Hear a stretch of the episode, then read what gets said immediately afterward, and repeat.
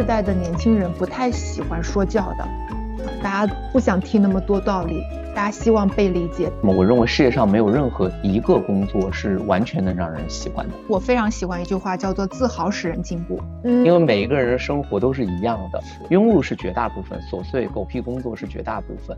大多数时候，我们的生活状态是什么？就是我们在选择的时候是不花时间的，五分钟做个决策，然后用未来的三年、五年去为这个决策买单。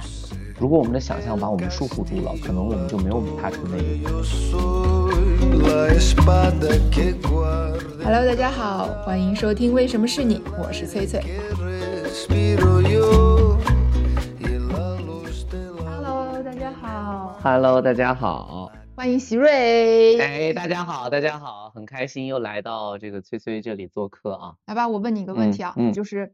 你是一个热爱工作的人吗？我觉得因为先以辩论为由，就是最早我去打辩论的时候，很多人就问你怎么判断你喜欢辩论，对吧？嗯。因为像我们在做一个长期性的事情过程当中，不可能不遇到厌烦的情绪，然后甚至很多次我可能也会想说我要换个新鲜的行当，对，尝试一下，甚至想过要退出辩论。嗯。我是什么时候直到发现我特别喜欢口语表达的事情呢？就是我会开始不自觉的在洗澡或者是在比如说。车上，嗯，就是这种时间里面去想，说我今天哪个话没说好，如果我要这么说，是不是可以变得更好？然后去看自己的一些视频，然后那个时候我就会意识到说，哎，好像它甚至不是一个工作，对，就是我在开始琢磨这个事儿，这个玩意儿，对，然后我在用一种琢磨的心态去想，说我能不能使它变得更好。所以那个时候我就确定我是喜欢的。到今天为止，很多人问我练口才的方法嘛，嗯，我其实觉得那个事情跟我的喜欢也有很大的那个。比如说，当我在看一个节目的时候，嗯，哪怕或者开到了哪一个地方，那个看那个宣传标语的时候，我可能就会想，如果是我来，你怎么我会怎么表达？我会怎么表达？就是那种是一种不。不自觉的代入，不是把它当做我的任务。比如说，有很多的职场朋友，他也会不自觉的想这个工作，嗯啊，他在后期的时候也会想说什么什么。那么，但是呢，有些人会觉得，我是因为害怕目标完不成，嗯，所以就是他是趋于呃目标型的压力，或者是你怎么判？我觉得这个问题其实挺好的呀。我细细想起来，我感觉我好像大部分都还是源于我自己的那个乐趣。就是我感觉它更像对自己发起的智力挑战，啊，因为为什么呢？我举一个例子好了，可能如果我们今天有一个工作，它一定会交付结果的时候，嗯，你你很难分清楚，就是你很难分清楚，对，因为我可能尤其是如果两者相重合，我这个结果取得了一定的结果，我又在想这个事儿，我就分不清是我内在性的动力还是外部的这个回报给了我思考这件事儿的动力，但是我非常清楚的一点是因为我写过很多东西，并没有面试。就是并没有，就是被被大家见到。就是我什么时候确定辩论赛？比如说我现在在直播的时候，很多朋友会在直播间说：“希瑞，你怎么不打辩论了？希瑞，你怎么就是这个不辩论了？” 然后呢，其实我一直在说一件事情，是我是在的，我一直在。我说我没有被辩论圈开除啊，我去参加很多，每个月都还在参加很多辩论活动和点评。嗯，只是它不会形成作品，就是。呃，我会想说，就是我当时参加了这些辩论赛，每一步点评，我也是在做一个智力挑战。就是我在想说，我如果是这个辩手，我在思考这个辩题，还可以那些角度。但是我非常清楚，它不会变成一个短视频，OK，也不会变成其他人看到的结果化。我觉得其实我自己微微妙妙的判断，就是你有没有把这件事情当一个游戏？哦，就是你开始觉得我在过关，OK，然后今天遇到了一个小的关卡，嗯，反而那个感觉你没有外部压力的逼迫更好。因为我不是说我今天一定要想清楚，那我接下来在这三天内，好像我都在为这个事儿在做一个小游戏。OK，嗯，那我我有一点更清楚了，因为我很长一段时间不都在写作，然后嗯，比如说做管理，像刚才我进来的那一瞬间，在跟同事讨论管理的问题，我有的时候会分不清楚，说我到底是出于责任，嗯，出于目标压力，还是出于我内发自内心的想要，嗯。你刚才说的一个判断标准就是我不自觉的下班洗澡的时候还是在想这个事儿，嗯，然后还有一个点就是我自己有一个小小的公号，然后那个公号几乎没有什么阅读量，嗯，但是我就恳请我的团队，因为他们已经放弃那个公号了，他们就说效率不够高嘛，然后我说恳请他们帮我保留那个公号，我说不用你们任何人运营，我自己来写，但是请帮我保留，我可以做个人表达的那个空间。我想问第二个问题，你有看到过说？上班如上坟的年轻人嘛？就是他们在他们身上到底发生了什么？就就是其实真的不喜欢上班。我我自己都有过，就是我我我我要跟大家分享一个时代的因素，就是大家的理解里面可能是说，嗯，包括我们每次过来之后，大家都会说你们你们不上班的人怎么总在聊职场？其实还真不是，一是可能我的工作更更自由一些，嗯，第二是我是有正规进过大厂，还不止一家大厂里面去工作过的状态。然后后来有一阵儿呢，我去一个公司，那个时候就是有一点点呃各种各样的原因，然后在了一个公司任职。那个时候的公司的很多流程都标准化的很好了，对，我进去之后感觉更多是一个执行者，嗯，我发现我人生当中难得有一回开始体会摸鱼心态了。啊，就是因为你知道这个这个工作本质上你能突破的、能创造的部分已经很少了，嗯，然后甚至你的突破和创造很多时候也意味着资源的投入和消耗，嗯，可能不愿意让你做这个冒险的工作，嗯，那可能你要做的事情就是按部就班的把它给弄好，嗯，那这个时候我一下子我就会发现，同样是八个小时的工作，我可能就会想说，因为我工作效率还比较高，嗯。我想说那我拖一拖。啊，拖一拖，然后我要让他看起来好像我很忙，嗯，然后我想说，感觉我应该这个也没有什么自己很想发挥的，那反正我就我就按部就班的把这个事儿做好，然后晚上回家。其实是并不喜欢那个状态。对，而且我发现不喜欢会给人带来一个心态非常微妙的变化。到后来我就会发现，就是我开始特别渴望把工作和生活分开，因为我们以前大家总会讨论一个问题，就是工作跟生活要不要分开嘛？嗯，你比如这个事儿，我们有问过建彪老师，建彪老师觉得。工作生活为什么要分开呀？对吧？应该生活中有工作，工作中有生活。我之前就是这么度过的。嗯。然后后来，因为我们另外一派有很多年轻人都在抱怨说，下班之后为什么总有信息的干扰？我后来就理解了，因为当我干到一份自己并没有价值感的工作的时候，我只想说，我的工资拿到这儿了，我的工作做到这儿了，剩下的事情明天你再找我了，不要再今天再打扰我了。对，咱们一手交钱一手交货了。你对我的任何一点点挤占。任何一点点的那个侵犯，我都会觉得是牺牲了我的休息时间的，因为我已经把义务给完成了。因为你没有任何的内在性在里面，你也看不到那个工作给你的价值和意义的时候，我觉得就人就很容易状态那个。后来我毅然决然又离职，又又自己来到杭州来做，就是我发现我那个状态我我不喜欢，我会觉得很可怕。哦，啊，就是我变成了一个。它也不叫躺平，就是它完全是一个，就是我说的，就是那种要躺躺不平，要卷也不卷的状态，就是它变成了对不太甘心。哦，你你的自我觉察好厉害啊！其实你是辨别出来说，我是有想要的，嗯，就是躺而不平，嗯的时候，你是要去改变的。对，而且那个时候，其实从大多数人看到，在那个就业环境的压力下，你还能进厂，干着一份并不算困难的工作，拿着一份绝对不算低的薪水，但也不高。但是就是你为什么要走？我爸当时就说你为什么要走？你就老老实实上班就好，家里面也没谁要你养。我后来意识到，我是一个内驱力的人，就是我需要在我的工作当中找到喜爱或价值，这两者至少要找到其一。如果这两者都没有的时候，我认为它给我的人的结构，就是一个精神结构或者一个工作方式的改变太大了。嗯，我认为其实我这里还想分享一个观点，就是我觉得我很幸运的原因，是因为我刚开始在呃我去参加节目之后，我就没有被束缚过对于工作的想象，就是在我的。观念里面就没有出现过工作只能是这样。为什么会有？我上你的这个观点怎么来的呢？就是我的大学的时候，其实我的想象就非常狭隘。我当时选中文系，我爸就说你要搞清楚这种专业以后能干嘛啊，对吧？就是孔乙己问题，在我那个选大学的时候，我我的父辈母辈就反复提过，就说你出来之后你会干嘛？那个时候我没有任何的想象，我就觉得再不济出来当中学老师喽，当语文老师喽，就我就觉得。中文系要么就当老师，要么就当公务员，这是大多数人对这个专业的理解。是的，所以我就觉得我特别幸运，是我后来录了节目，我跟他表达学堂在一起的时候，我突然意识到，我说，哎，辩论居然能成为一个行业啊！再到后来发现，哎，脱口秀居然能成为一个行业。OK，以及就是再加上我发现内容创作，就是我喜欢写东西，居然能成为一个行业。原来有些人在写公众号，有些人在拍短视频，他们都可以是行业的时候，我突然一下子意识到说。我我的能力不就是说话和写作吗？然后我还热爱阅读，嗯，为什么我认为自己只能去当一个就是教书的老师？嗯，为什么我不能成为一个内容制作者？嗯，为什么我不可以把一些很复杂的东西讲得很简单？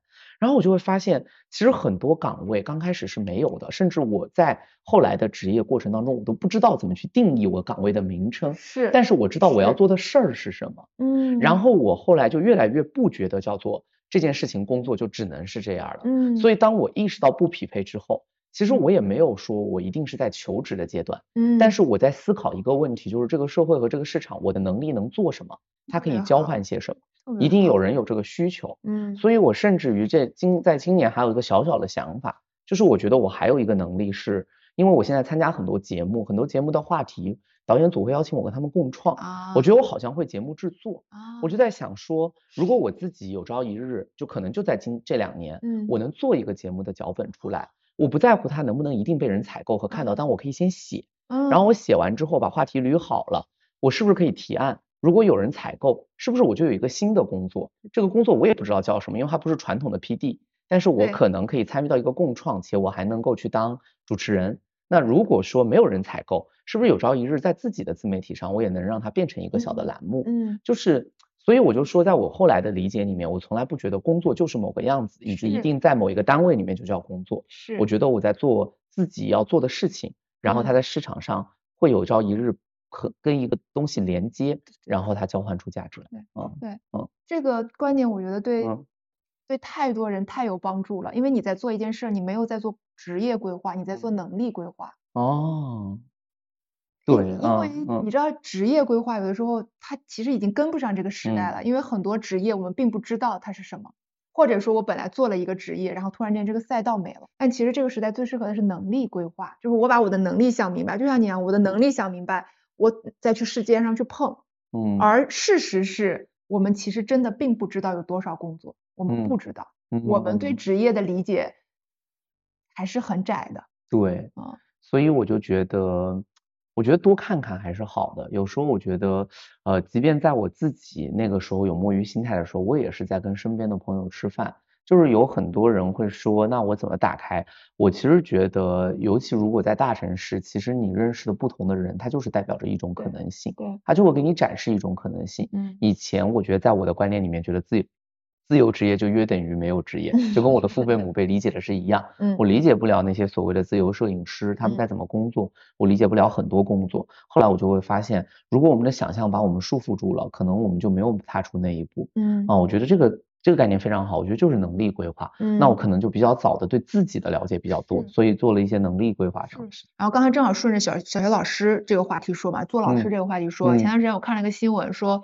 我不知道你看到没有，说河南一个小学老师，嗯，然后他自杀了，嗯，留了遗言，嗯，对对对对对，他的遗言就是说，他其实特别想教书育人，但是他每一天的工作是很多行政化的工作，他说能少少的去课堂里面教书，对他来说都是一种解放，一种滋养。然后有一次他被他的领导当着他学生的面批了。就严厉的批评了，就反正很多事儿什么就积攒在一起，然后他就自杀了。我就觉得，就看着新闻，我还反正想的挺多的。我就觉得一个，因为他零零后哎，对，才二二十三岁，还等于说刚开始他的职场的人生，对，就是相当于他刚刚开始，嗯，他还没有真的跟社会和世界链接过，然后他被当下的那个部分就给。阻挡了他日后所有跟社会的链接的可能性。那那我们我就去看那个评论，然后在评论里面，其实很多人是共情的，嗯，因为大家都觉得自己很多时间在做一些自己并不想做的事情，就可能那份工作觉得还是喜欢，但进去之后发现，哇，这个工作有一半的时间在做很多 dirty work 或者是狗屁工作，嗯，你你怎么理解这件事？就或者是想跟正在处在这种场景当中的职场人说什么呢？嗯，我其实觉得吧，就是这个事儿吧，嗯，我以前最早的时候，我真的觉得我有一些职业观念还是贵人多相助。就有一个前辈跟我说了一个话，他说，就是你要干一件喜欢的事儿，你得先干十件不喜欢的事儿。啊，就是因为，嗯，比如说我，我完全我非常感有这个感慨，虽然我在学校待的时间很少，嗯，就是像我认识的很多朋友也都在学校里面教书。其实教师绝大部分的工作，讲课只是很少的一部分，大概三成都不到。是的，因为有无数的行政的表、公开课的竞赛、职称的评定、家长的沟通、学校的会议，嗯，就是他会占据大量的时间。你真正愿意跟学生那个讲课的那个互动性，其实是非常非常少的。那同样的，我后来自己做工作，我也会发现一个问题，就是我真正喜欢的是内容的创作和有价值的表达，嗯，但是中间无。它不可避免涉及到有流程化的表达，流程化的写作，商业化的表达啊，就是以及一些情绪性的表达。那这些东西夹杂在一起的时候，啊，你还不涉及的不可避免的要跟别人去沟通和合作，以及有一部分的妥协，观念上的这个妥协。那所以这些都可能是我们在生活当中感受到没有价值感的那个部分。我觉得，嗯，这也是为什么我认为世界上没有任何一个工作是完全能让人喜欢的。对，因为他的工作其实是我们在聊一个岗位或者聊一类工作的时候，它是一个圈儿。这个圈儿里面可能就是那一部分，它跟我们非常契合。我倾向于认为，那是我们为了那一个很闪光的部分要支付的其他的东西叫成本。嗯，就是，嗯，因为。我一直说，我觉得很多时候支撑我们去，我觉得，我觉得不光是职场，其实生活真是这样，是，就是支撑我们走下去的是那个高光时刻，是，就是是巅峰体验。如果我们从来没有在职场上有过巅峰体验，因为这个工作真的很难干下去，嗯，但是正是因为这个工作当中的一些巅峰体验，让我一次次的可以去温习，和让我感受到我的工作是有价值的，才让我在遇到挫折、困难、挑战、不确定性，以及在这个过程当中的时候，呃，以及一些庸常的时候，我会觉得我可以赢。来下一次还有这个机会，嗯，所以我原来之所以想当老师，是因为我的老师在那个工作之中，每次见到我们的时候，你就会发现上一秒他的脸还是很沮丧的，下一秒就在笑。他说：“因为我最享受的就是这四十五分钟，啊，就是他等了这一天，就等着跟我们来上这堂地理。好动人啊！对，我就永远记得，因为他就是他今天可能遭遇到很多很多的不开心，但是这四十五分钟对他和我们来说，可能是他今天一天期待的部分。嗯，哦，我觉得，所以我经常说，我觉得可能哈，我看到这个新闻，我特别有感触，就是可能我们作为职场的小白的时候，我们的压力来源于很难创造高峰和那个，或者说没那么快，因为能力的问题和包括我们去适应职场的问题，可能很难一下子能够做到那么快。但是我觉得再等一等，就是当我们慢慢开始成熟和提升了，我们一定会在职场上迎来那个。嗯，就是好的高峰体验，嗯，然后把那个高高峰体验要记下来，嗯，我觉得其实我们每一个人都应该跟演员去学习一个能力，就是我认识了很多一部分的演员，他们就说演戏的时候，那个你让他哭，他怎么哭？他不是说我现场想一个哭的事情我就哭出来了，是，他是说哦，我曾经有一个很悲伤的经历，嗯，我铭记了这个情绪，嗯，它像一个胶囊放到我的情绪的记忆记载当中来，然后接下来有一天我可以把它冲化掉，然后再释放出来。然后这样的话，我就能重新获得这个情绪的感受和体验，这个就是移情。其实我觉得不是说这些呃一些特定的情绪我们需要移情，人们对于成功的感觉，嗯，或者说包括被爱的感觉、被温暖的感觉。是我们后面需要反反复复温习的那个部分，就是它帮助我们度过了很多庸碌和繁琐的部分。是，你说的太好了。嗯，就这段话，我希望无限的回放，能让所有在职场当中就是差就是差那一分钟，嗯，就是在那一秒钟觉得我撑不下去了的时候，回想起这个事儿。我前段时间在家里面给花换水，因为我特别希望家里面永远都有鲜花。然后我会拍照，然后发到朋友圈。但是我那天在拍照的时候，我突然在想说，其实为了让这个花鲜艳的开到这儿，就是看这一点点时间，其他的所有的事情都很麻烦。嗯，玫瑰你有的时候来不及去花店买，你网购回来时候你要给它修刺，对，你要给它剪枝，然后每天都要换水，因为它会臭，然后要洗那个花瓶，等等等等，就是这一切繁琐的事儿，就是为了那一点点时间欣赏它。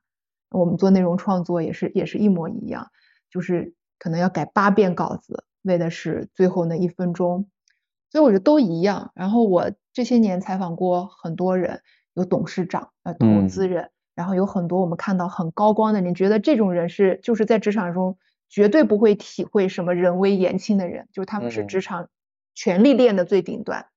但我百分之百告诉大家，他们有。大量的时间也在做狗屁工作，对，也是骂骂咧咧的在干活，都一样。就是你也看，你看到他们也在骂骂咧咧干活，你就哇，好治愈啊！原来你也要亲自骂骂咧咧的工作。嗯，我就特别想沿着这个话题再补充一点，就是可能我们做自媒体，我身边也认识，尤其来了杭州之后认识更多这样的所谓的网红。嗯。但因为我看到在青少年的数据调查里面，很多人会说想当网红。啊，对。去过很多学校，在跟青少年沟通的时候，大家就会不自觉的说啊，我也想成为网红，我也有自己的那个，比如说抖音号、视频号。哎，徐老师，你跟我说一下我怎么做？其实我每次要说，呃，我看家长也很焦虑这个事情，说那我们的孩子都想当网红了怎么办？我说，其实你放手让他去做，他才知道比他想象的困难很多。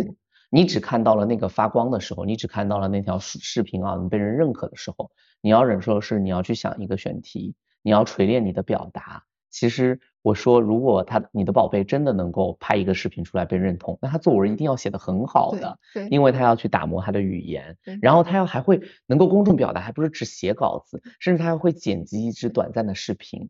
他如果这些都能做完，他还热爱，他还擅长，那何乐而不为呢？但是我们大多数人没做过，只是想象啊，你被人受欢迎的感觉，甚至你还有遭到误解的感觉，遭到辱骂的时刻，这些都是我们的这个。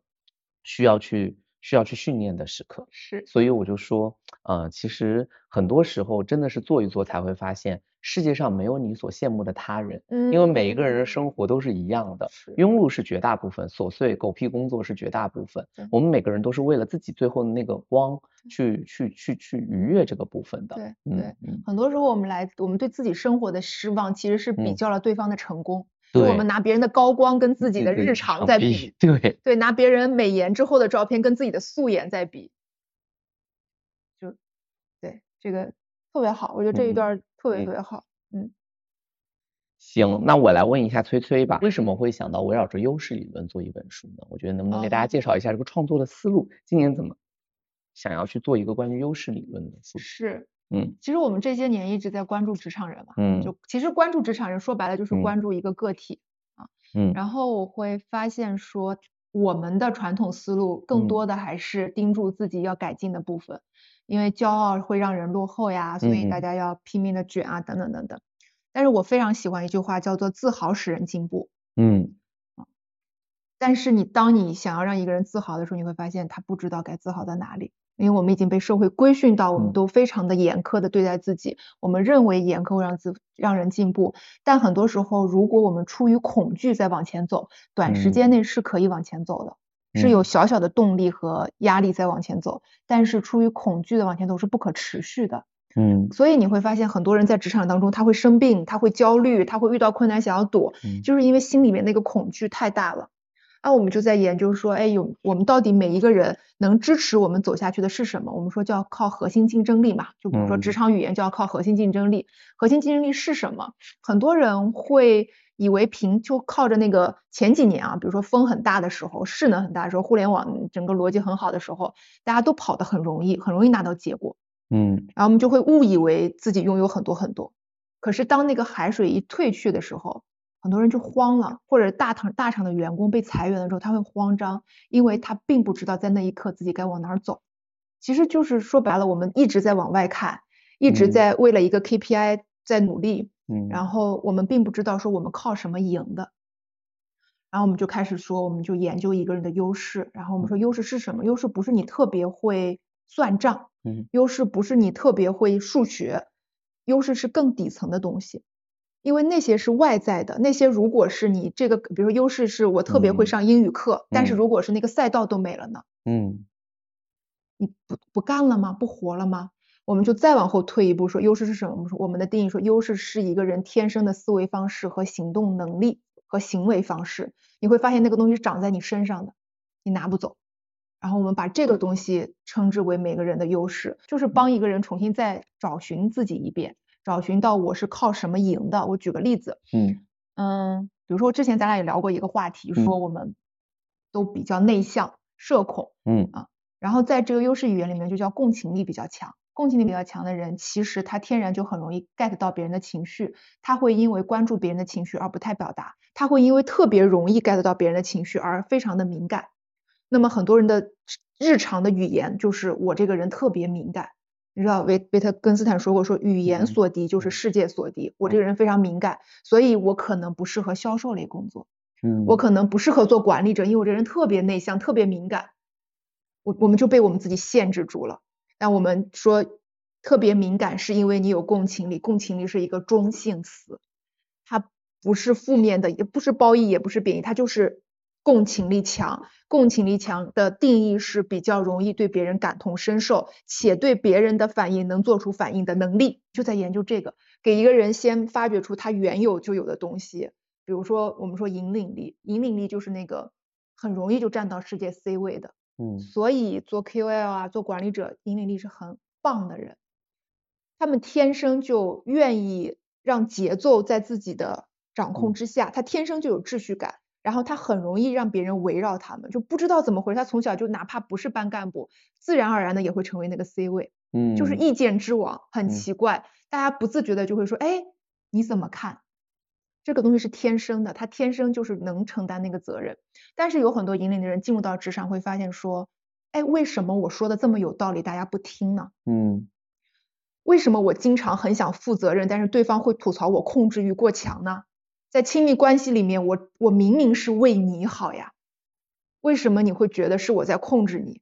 是因为它过度了。所以引领力其实是一个中性的词，你发挥的好的时候会是一个非常棒的 leader，但是当你没有发挥好的时候，你会被别人吐槽、被别人误解等等等等。我们沿着这条思路去找一个人的优势，这个优势是可以对应到不同岗位的。我刚才看，这其实就是翠翠书里面写，你以为的缺点其实也是你的优势。对，因为我觉得其实。自我和外界是一道连线题，嗯，翠翠的做的所有的研究，其实就是我们先把自己弄清楚，先不要贴标签，是，先不要负向化理解，把这些能力中性的拿出来，嗯，然后接下来，因为岗位和工作是流变的，有可能有些赛道都没了，对的，但是关于工作需要的能力，底层能力是确定的。接下来我们做这道连线，我们看这个线能触及到哪，然后这些能力组合起来的拼盘形成的是哪些工作？对，然后其实不是我们改变了外界什么，甚至我们都没有改变你，我们只是让你察觉到这个连接过程。其实，在不确定性的时代里面，大家很多人现在的焦虑是来源于工作不稳定。对，其实我认为抵御工作不稳定这本书的这个关于优势理论，其实是讲的是能力是稳定的。对对对。因为不管在什么时代的浪潮变化下，共有的能力。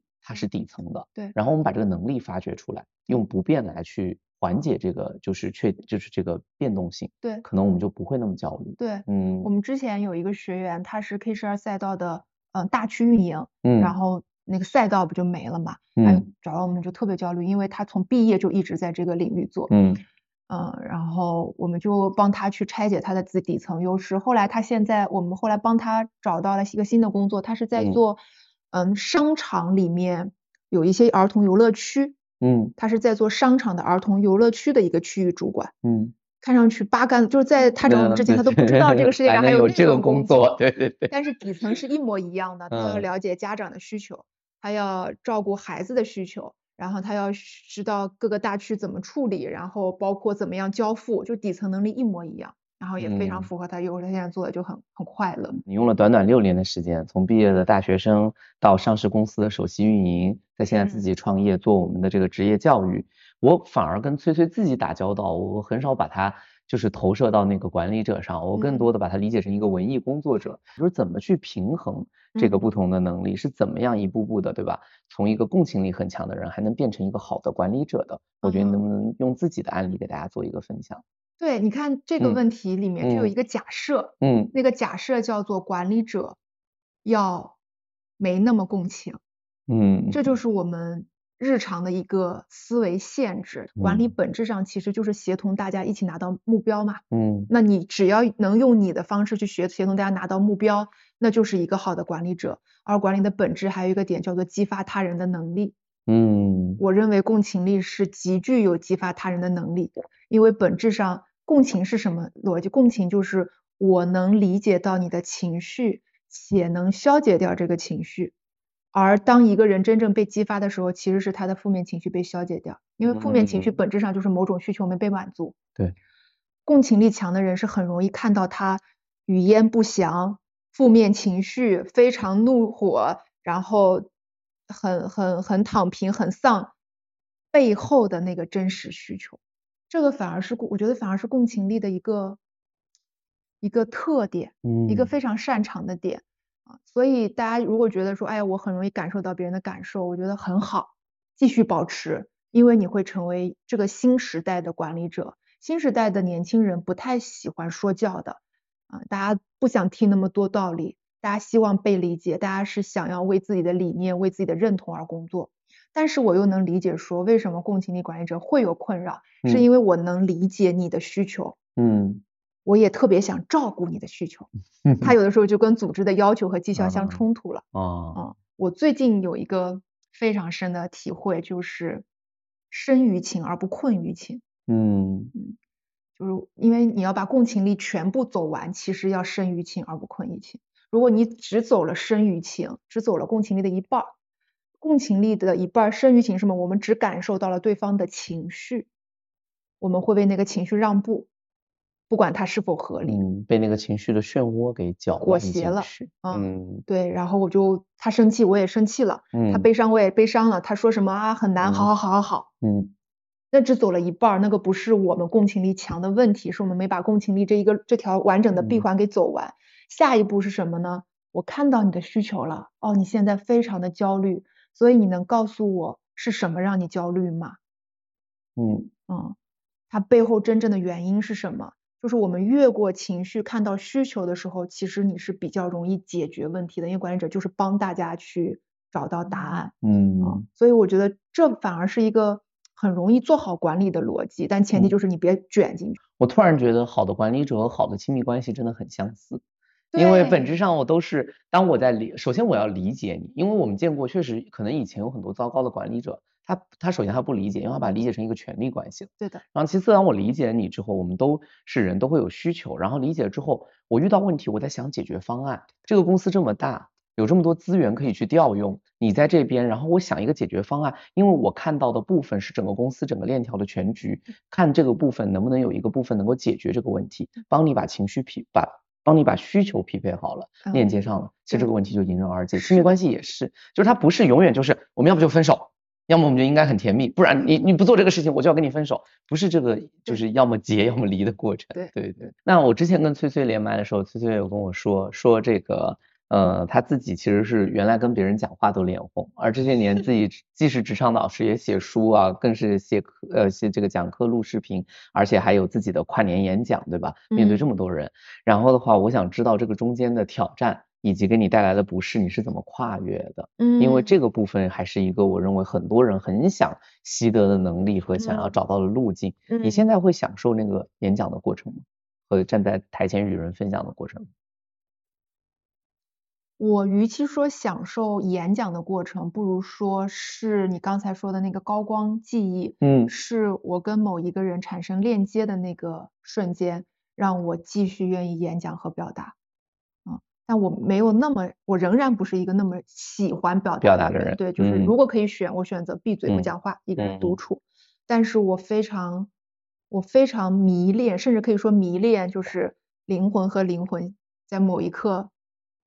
产生链接的那个瞬间，所以是这个让我选择了持续的表达。然后在这个过程当中，我其实做了非常非常多的尝试。啊，我们最早，比如说我以以前做投资的时候，我们要做很多的那个报告分享。我那个时候极度怕演讲，我经常是第二天要演讲的时候，我头天晚上就会做梦，梦到我的数据对不上，因为那个时候是要强数据逻辑，嗯，我就不是那一挂的。啊，后来我就意识到说，哎呀，我就觉得，哎，我这人真的很不善演讲。后来我就在想说，有没有可能是因为我没有找到自己适合的演讲风格？嗯，然后我我记得印象特别深，有一次我们的半年度会议，就每一个合伙人要上去汇报，我那天就是数据我实在是搞不清楚了，然后我就讲了三个我这些年就是投那么多项目的洞察和三个故事。嗯，讲完之后再给了一个结论，嗯，反响非常好。然后我那一次第一次觉得说，哦，原来。我是可以的，嗯，就是得找到适合你。所以有些人是擅长理性讲述、说服性讲述，有些人就是适合讲故事、讲理念。我不知道席瑞你就是你是就是喜欢演讲、喜欢公众表达、喜欢跟人交流，嗯的人吗？啊，是我我喜欢，天生喜欢。对我好像当时没有这个风格之思，我就觉得我的所有的讲述都是价值观性的讲述。故事也是为价值观，一上来就找到了你自己的。对对对，所以我后来想了想，我们刚才那个纠结，在我这儿，可能我遇到的，或者说我的专业，就是大多数的看到的演讲，很少是带有大量数据的，就是我们都是直接的价值观介入，所以后面我就会发现，我在做很多事情的时候，也会不自觉的往这个方向上去靠，然后就没有感受到特别大的难度。对对对对对，因为一般来讲，我我觉得如果我一旦感受到这个演讲很难，一定是这个问题我没想清楚。啊，呃，我没说服自己，啊，因为我如果说服自己了，我觉得它就不会很难。但我一般说服不了自己，我现在也会觉得那个演讲可能我就不用去办它了，因为我会觉得，如果我连自己都没说服，那那个那个观念也不对啊。哎，那你是一个擅长满足自己优势的人吗？就是我要顺应自己的优势，或者说你有没有那种为了满足自己的优势，其实放弃过世俗意义上很好的机会？有啊，我觉得其实在我的选择里面，好像我感觉。我有时候回顾的时候，我有时候我原来是不自觉，嗯，后来这尤其这两年我们亲亲子关系会处的比较好的时候，回家的次数会变多之后，我的父亲有时候会感叹一句说，我感觉为什么你总是在选一条好像更难的路在走，就是他感觉到，我感觉后来他说完这句话可能是无心之举，我就那天晚上就没睡着，我在想一个问题，好像我历来走的，就是我好像确实会辛苦一些。然后好像跟其他可能有了这副牌的人来说，可能在别人眼里面没有打的那么好，是吗？对，因为好像呃，当然这个这个比较不是同龄人，如果是同龄人，我应该很知足，所以我以前没有意识到这一点，因为我觉得我很知足。然后后来我就会意识到这个问题，我仔细反思，其实不是，是因为很多时候我的选择是一种更偏直觉型的。就是更偏直觉型的，倒不是我在怀疑自己的直觉，就是因为我有很多时间是跟我自己相处的，嗯，所以我也会意识到我对自己的觉察特别精准，嗯，所以每次在做选择的时候，我更是从心而选，而没有问那个回报的问题。你不会慌张吗？说，哎呀，我这样是不是有点太溺爱自己了？我会慌张，因为我以前你在其实是这样的，当你很顺遂的时候，我必须要说，有有有一些时候你会你会两者兼得，比如说你会发现做着做着喜欢的事儿，好像。薪水也没有太大的问题，然后生活就这样。嗯，但是当你遭遇到比如说行业覆灭，或者遭遇到一些外部的变动的时候，特别那个严肃的时候，尤其周围的人开始渐渐不满的声音多的时候，因为你有合作方的时候，对，然后他们就会开始说，然后你就会开始想说，哎，我这么做下去是不是太过于任性了啊？或者对于别人来说是不是沉淀了一些东西？我怎么总是在换？是会。然后我就会觉得开始会慌张。说后来我意识到一件事情，就是我。但是我很享受我享受的状态，嗯，我想讲一个故事，是十一的时候我去上海，我我不小心闯到了一个社交局里面，不是我自己愿意去的，然后被卷入过的，嗯，然后我听到了至少三个人介绍自己是投资人，然后开始跟我画各种各样的饼，嗯，然后我当时坐在 那的时候，现在投资人还这么对吗？我个人我其实根本不会觉得他要他要给我那个，他就是介绍了各种东西，嗯，然后表达他的喜欢，嗯，我就跟他讲说我在杭州做某某某事。就是做我自己的课程，嗯，然后他听完之后，你知道，就是作为投资人来讲，他会怎么做呢？就是他会开始指出你项目的 A、B、C 缺陷啊，是。然后我真的觉得那一套，因为我以前研究过亲密关系，我就觉得真的跟 PUA 很像。第一步打击，这个不行啊，你这个项，你有没有考虑过？其实你再往下做是很那个的，这个不行哈。然后 A、B、C 完了之后，接下来第二个，我给你建立平台。我有一个朋友，他是怎么做的？然后。然后给出了自己可以介绍的优势，就是就是 B C F G 对吧？然后就是说怎么讲？第三件事情，如果你信我，咱们可以试一试。我建议你搬到上海。然后我当时坐在那儿的时候，我先说，比如说我举个最简单的例子，就是呃，我做的一些事情，其实很大程度上来源于我喜欢的文学的部分。嗯。然后他们会告诉我说，这个东西叫不下沉，因为你能获得更多受众。第二部分叫年龄不小，因为其实你要知道，大多数其实小朋友他的那个续费周期和那个会更长。嗯，我这两件事情其实不用他说，我们自己团队的时候，我肯定也都知道这件事儿。但是可能我的性质和我的特长、我的专长、我的研究在这个方面。所以我当时特别有意思的一件事情是什么呢？我当时就问他，我说我按你说的做了，我能得到什么？然后他就会说，你知道吗？如果按我说的做了，你的业务可能是你现在的几倍。嗯，你这是一个八位数的盘子。嗯嗯，九位数的盘子。然后我最后问了他一句，我说你觉得我要这个八位数和九位数干什么？啊，然后他愣住了，啊，他愣住了。那天晚上是我最爽的时刻。我说我现在很幸福，我没有在为我的工作发愁。今天我见到各位，在这个周末，我想聊点儿我们生活的部分，我想认识一下各位。我没有想，我不是带着问题来解决的，我也不觉得还有问题。嗯，因为。财富的增长和个人的发展是一个无止境的过程，所以那个时候我就意识到说，其实，在我们每次选择项目的时候，我觉得我还认清了自己的一个优势。嗯，我的优势在于我很多快乐的部分不来源于物质回报。嗯，这是我非常很早在我选择中文系后来反复印证的事情。嗯，就是呃，当物质到达一定地步，它再给我带来的增长带来的快乐没有那么大。是，而我更关注我合作的。对象的我们之间的适配程度，我更关注我还是否在做自己热爱的东西，我更关注友情，我更关注我家人的健康，啊，就是这些部分可能对我来说更重要。嗯，那我认清楚这个之后，我就解脱了很多。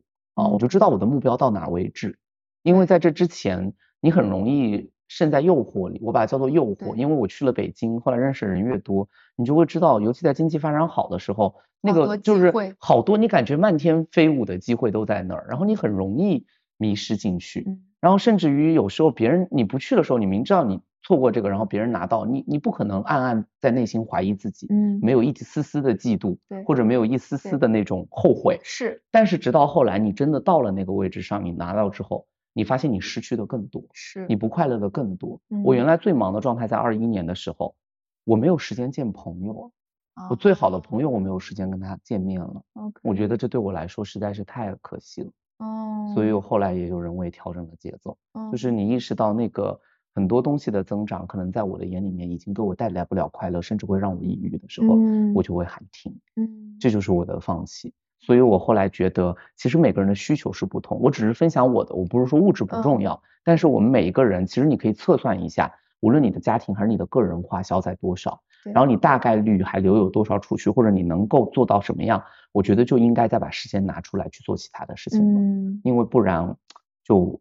很容易无止境的剥削自己。我这儿也有也有个问题啊，比较有意思。他说，那像我这种为了基本的生存拼尽全力还不够，买车买房已经很吃力，所以是我能力很差吗？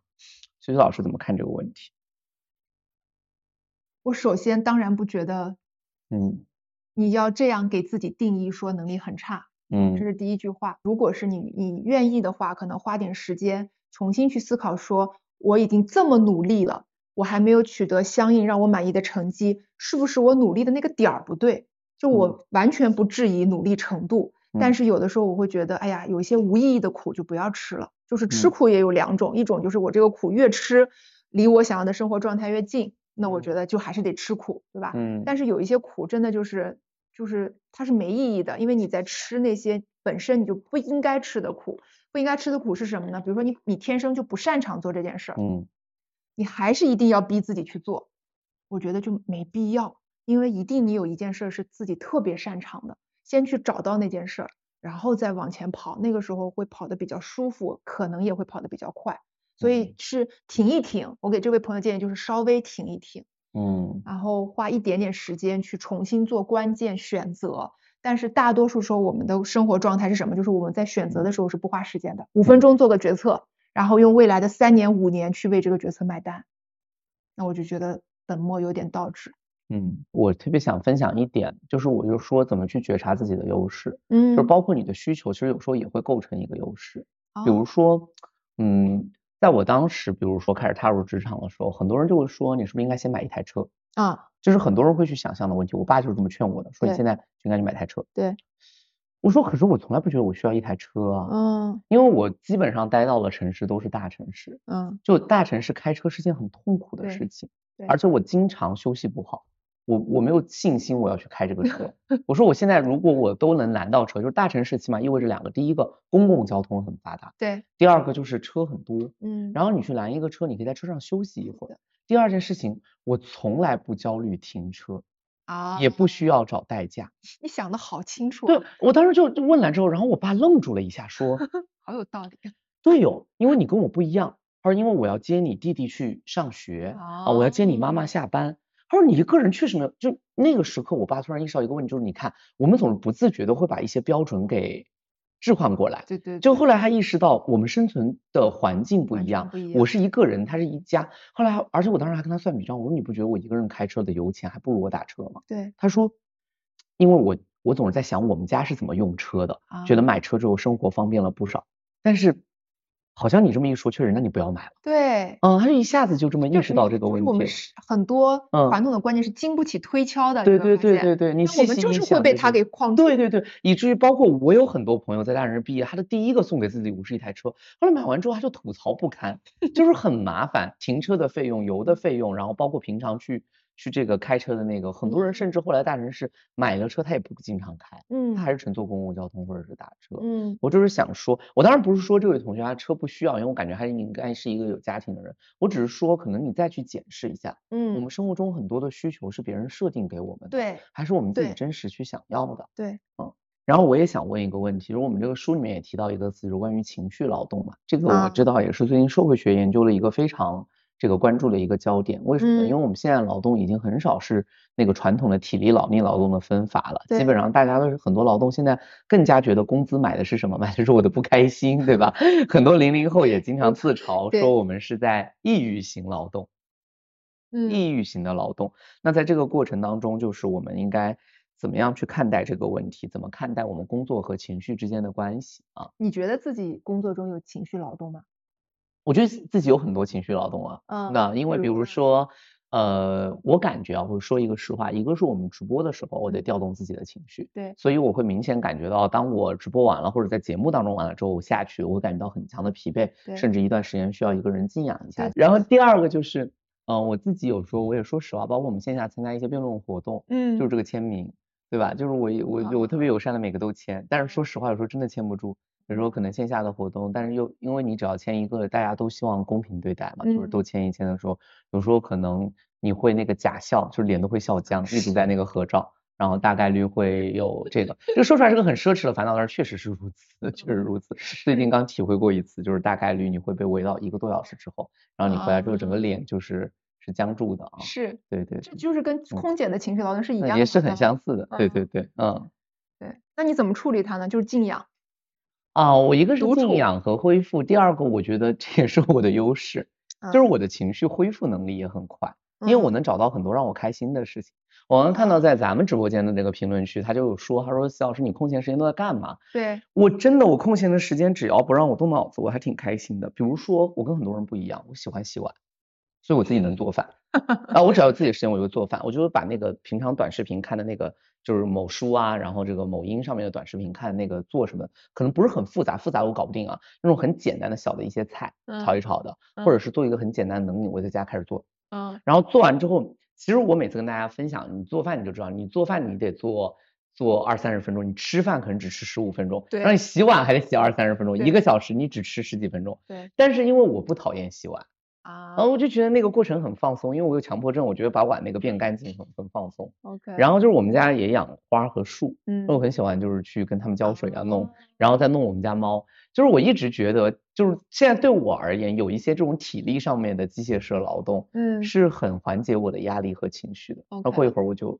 好，嗯，那我觉得前提是你能区别出来自己现在在体情绪劳动了，且你能认识到说这个情绪劳动就是我工作的一部分，且你有方式去消解那个体力劳动。对对对，这个这个链条是得完整，少一任何一环，它就会把人给吞噬掉。对对对对对，所以我觉得就是确实得先觉察，然后我一直觉得每个人得寻找自己快乐的方法，这是我我真的很主张，就是我觉得那个快乐方法不是说你要有很多很多的金钱去那个，我昨天录节目才见到一位嘉宾，他就有一个很小的方法，或个小癖好，就是他家有。几十款杯子，每一个杯子的颜色都不同，但是是同款的。嗯，我说，哎，他说为什么呢？因为我的工作，他也是艺人，他说我的工作有很多情绪，但是我每天只要想到第二次我出活，粉色的杯子要搭粉色的衣服，绿色的杯子要搭绿色的衣服，是一整套的，我就很开心，我就觉得我今天晚上就要把这个杯子给选出来，就这么一点点小小的掌控感，我当时就有一个很大的感受，我就说，哇，你看。这就是他，他有一个自己快乐，可能我们都理解不了啊。就是，但是这就是他快乐的方法。你知道，我有的时候晚上因为第二天工作压力太大，我睡不着的时候，我有一个事情想一想，就立立立马让我 calm down。嗯。就是我会想明天穿什么。哈哈哈。这我从很小的时候就开始用这个办法。嗯。我以前还会觉得说，哎呀，你真的是一个非常虚荣的人，但是我现在觉得，太好了，我有一个法宝。真的是这样子的，就是嗯，因为我知道大量的同学都是在情绪劳动，都一样，就我们也每天都有很多时候是情绪劳动。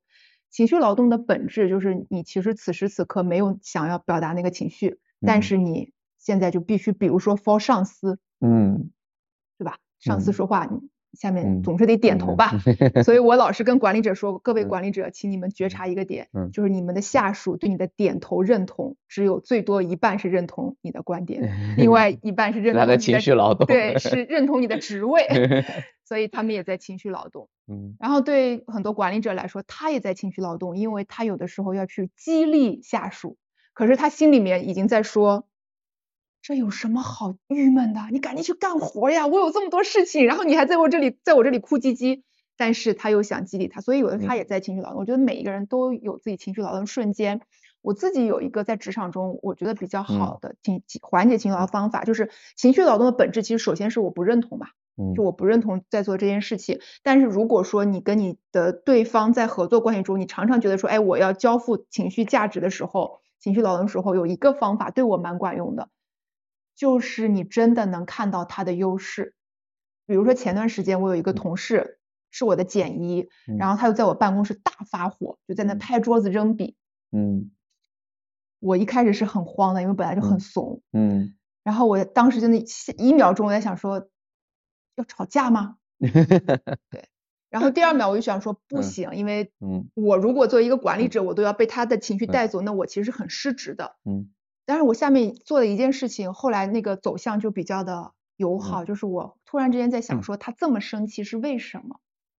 然后我就理解，因为我们每个公司，我们公司的每个人的签名旁边都标注了自己的优势，所以我一下就想到说他的目标力是很高的，嗯，他太想完成那个目标了，嗯，且他认为我没有给到他足够的支持，嗯，所以本质上是因为他对那件事太负责了，嗯，我真的是想到这一层之后，然后我马上就 calm down 了，然后我也不觉得我后面再跟他的沟通是在调动我的情绪，是因为我看到了他真的是优势的那一面，这么说出来有点像阿 Q，但是那一瞬间我就会觉得。情绪也没有在裹挟我，然后我的前额叶也开始运转了，我的杏仁核也不再膨胀了，等等等等，就一系列的就发生了。所以，如果我们大量的同学是在不同人际当中在消耗劳动，比如你觉得自己老板就是很傻叉，对吧？你就是他就是很霸道，然后他总是想来控制我。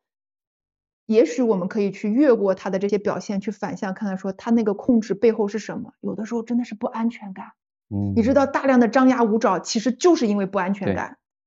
我觉得那个时候我们会变成一个更，在那个关系中我们会更高维度一点，这个是我自己缓解情绪劳动啊，跟大家想分享的一个点。然后我其实还有一个点，就是也是书里面提到的，他是说那个，嗯，现在很多的，就是算是幸运上岸找到工作的人啊，是一个现象，但是他们会普遍有一种职业失落感，就你刚刚说，就是孔乙己的问题，你很早就。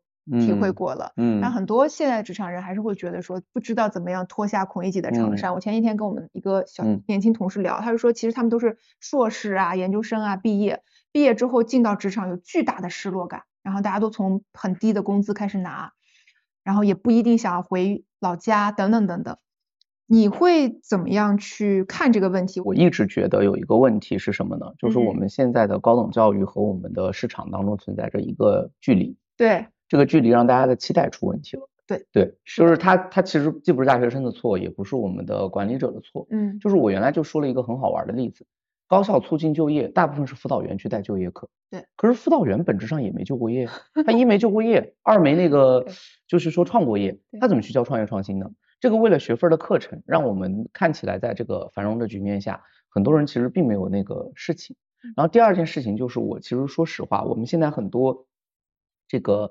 高校的课程设置的理论课和现实课的差异也是比较大的。嗯，呃，就是说这种大来源于，如果就是当你进去，如果你的学长姐是一个有职业素养的人，可能他在实习他就给你介绍实习。嗯，我其实看了看那些很早大三大四就开始实习的同学，他怎么找到好实习？不是兼职啊，就不是为了那个一小时多少的回报，是开始有职业发展。其实很多时候是来源于学长姐的启蒙。嗯，所以跟你遇到了学长姐很有关系。你发现你的学长姐是就是你的职场很多是第一引路人。嗯，因为这个时候学长姐在实习的过程中，他会遇到他第一个职场导师，这个也很重要啊。是，他就会有个好的传承。我们辩论队很多人大三大四的工作都是靠学长姐帮他改简历，然后慢慢慢慢去告诉他，比如你的实习应该是往哪个方向上靠，你不要漫无目的的去投简历，你要想清楚你未来想干什么。是，然后这个行业从哪里哪里做起，先从一个小的公司慢慢到到大的公司，秋招什么。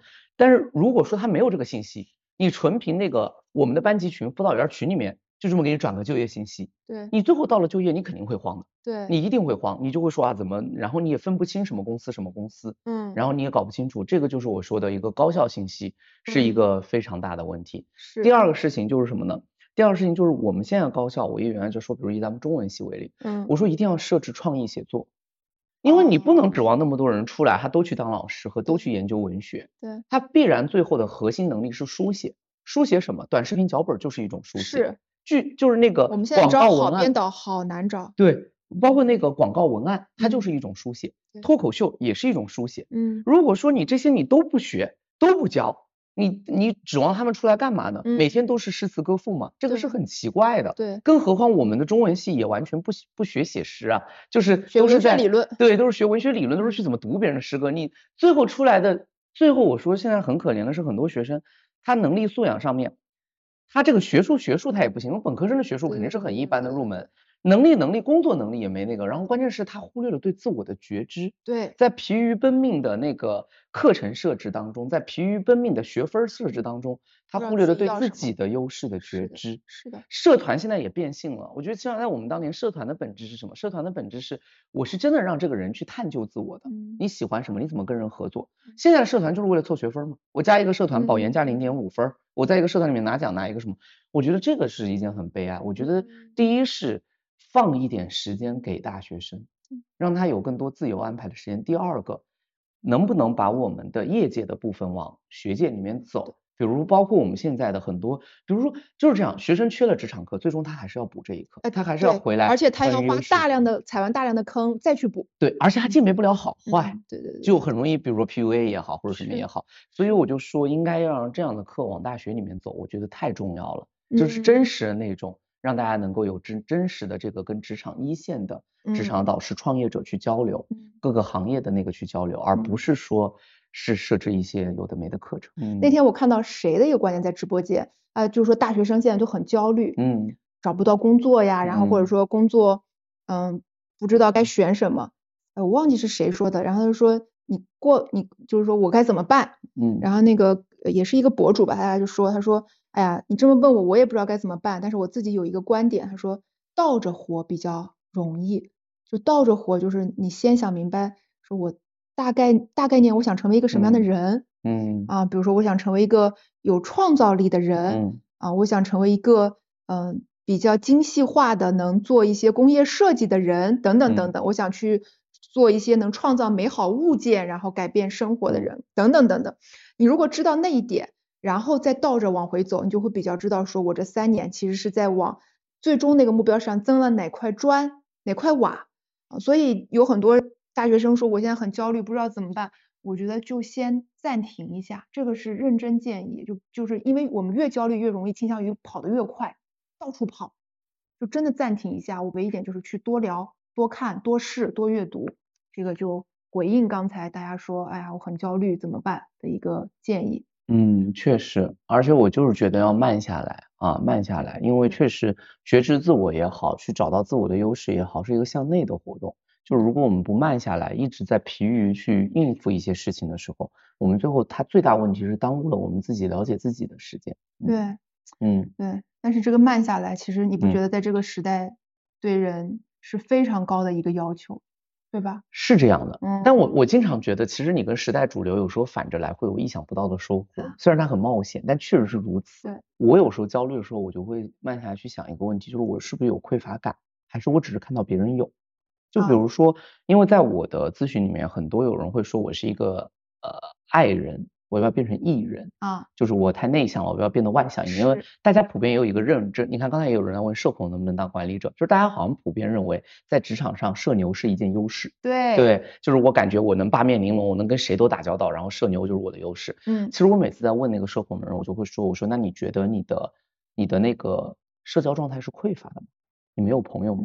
他们就说没有啊，我有朋友啊。我说所以你觉得你孤独吗？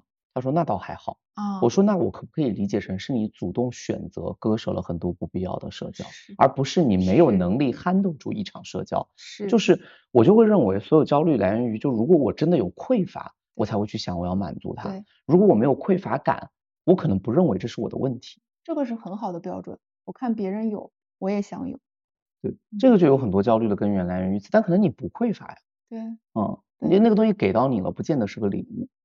这个来自于哪里？来自于从小就是别人家的小孩就是好的，是吗？对对，可能来自于别人家小孩是好的，可能来自于还有一种就是我们很容易把这个世界的竞争理解成零和博弈，哦，就是我会觉得叫我的位置被他抢了，OK，啊，我的东西被他得到了，就是我们就感觉世界就是一个很单纯的加减法，尤其在同一个环境里面，大家很容易有这种不自觉的竞争性。是我真经常想说，就是原来他们开玩笑，我们做那个情感关系的时候就说，在场只要出现了一个女士，其他都是男士，就会不自觉的雄竞起来。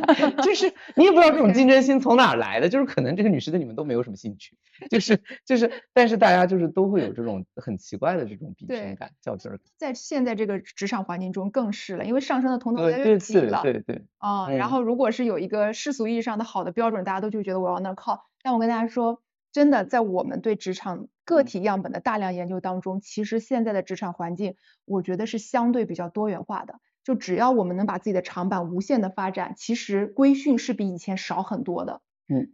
所以那个规训有的时候不是来自于外界。